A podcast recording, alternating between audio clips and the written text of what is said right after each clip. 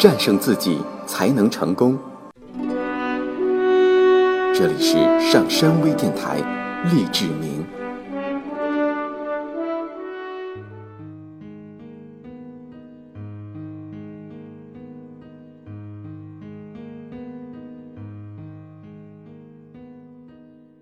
欢迎收听今天的励志明。简短演讲的实用技巧。若想在很短的时间内抓住观众的心，让他们明白你的意思，并且服从于你的思路，其演讲技巧在于遵循一套简单的魔术公式。一战期间，一位著名的英国主教在厄普顿营对军队讲话，他们正要前往战场。其中只有少数人知道自己为什么要被派往前线，可是这位主教却对他们大谈国际亲善以及塞尔维亚在太阳下应有权占一席之地的话。他们之中，很多人连塞尔维亚是城镇还是疾病都不知道。既然这样，那倒不如对精深的星云学说发表一篇响亮的宋词。不过，在他的演讲中。没有一个士兵开溜，因为宪兵就站在每个出口上，防止他们逃掉。这位主教的演讲对这些军人而言是失败的，为什么呢？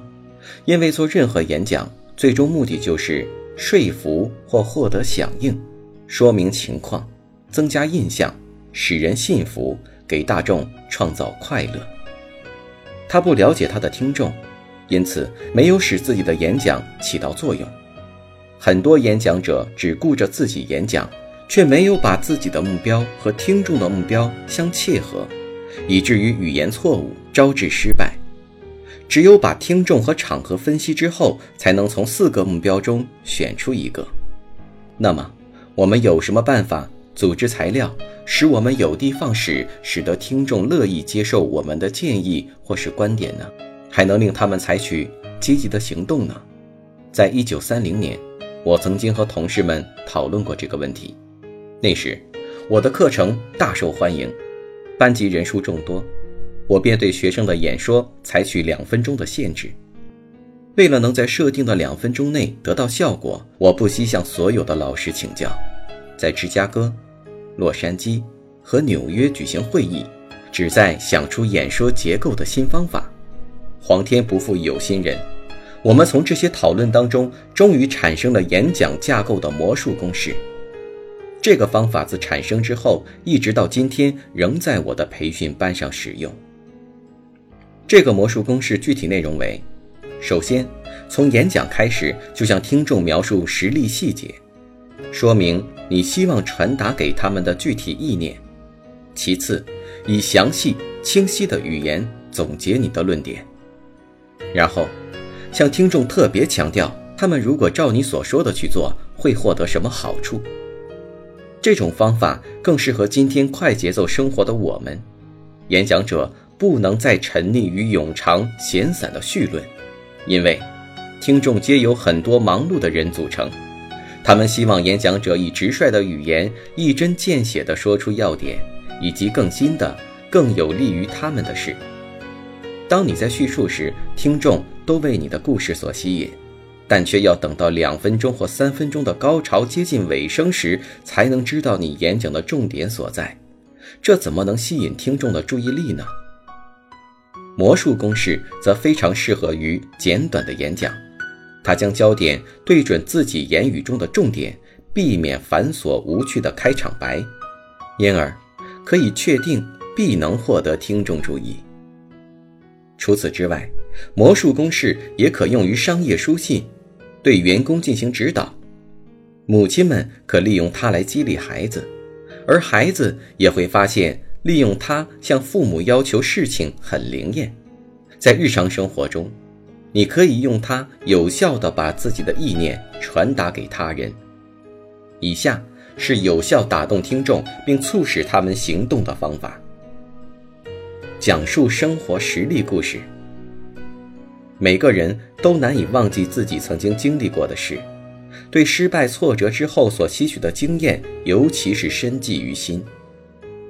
在演讲中，如果能把这些富于经验的事件逼真地重新勾画起来，便可把它们变成影响别人的基础。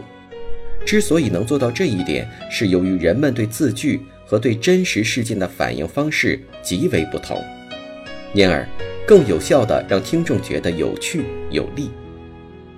以下的建议可以令你举例的步骤更清晰有力，更有意义。一，根据个人经验举出实例。这是一种事件式的例子。如果是曾对你的生活造成戏剧性冲击的单一事件，会具有格外的效力，因为在那短短的时间里，你学到了人生中难忘的一课。我记得，从一个演讲者的惨痛经验中，得知了一个孩子和一台翻倒的电动剪草机的故事。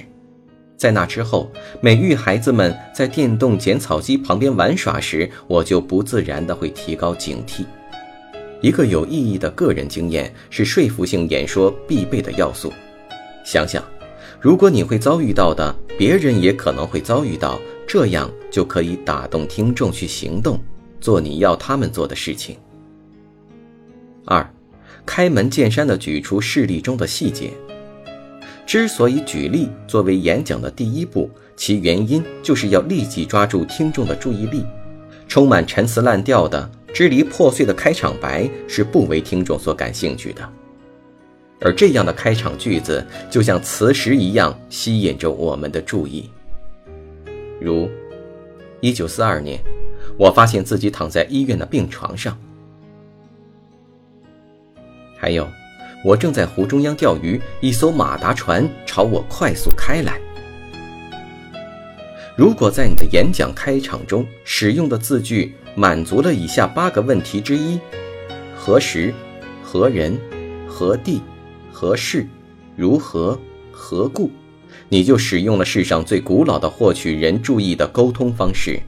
比如像“从前”这样的字眼，开启了人的幻想趣味，也能一开口就抓住听众的思想。三、细节要切题。很多人对繁琐的细节不感兴趣。太多的无关紧要的细节会令演说成为无聊的耐力试验。在演讲中，你应当只选用强调你的演讲重点和缘由的细节。例如，你要告诉听众，在长途旅行前应先检查车辆，那么你的事例中的所有细节都应该围绕你在旅行前事先检查车辆所发生的事情而言。如果你谈的是如何观赏风景，就会远离重点，分散听众的注意力。把切题的细节隐藏在具体而光彩的言语中，是达成良好演讲效果的必备条件。根据事件的发生情况，重构当时的情景，使其历历如画般的展现于听众面前。丰富的细节使听众很容易将自己投身于故事中。四，再现自己的经验。除了使用细节之外，演讲者还要再现自己的事件经验，这就是演讲和表演相近的方面。成功的大演说家都会有一种戏剧感，不过这并不是什么稀罕的，只能在演说家身上找到的特质。大多数儿童也有这种丰富的戏剧感，他们富于面部表情，善于模仿或做手势。演讲者只要在这种技巧下稍加努力和练习，便能取得很好的效果。当你在重述事件时，加入更多的动作和激愤的情感，会让听众对你的演讲更有印象。即使你的演讲细节入微，如果不能以再创造的热忱情感来讲述，终是软弱无力的。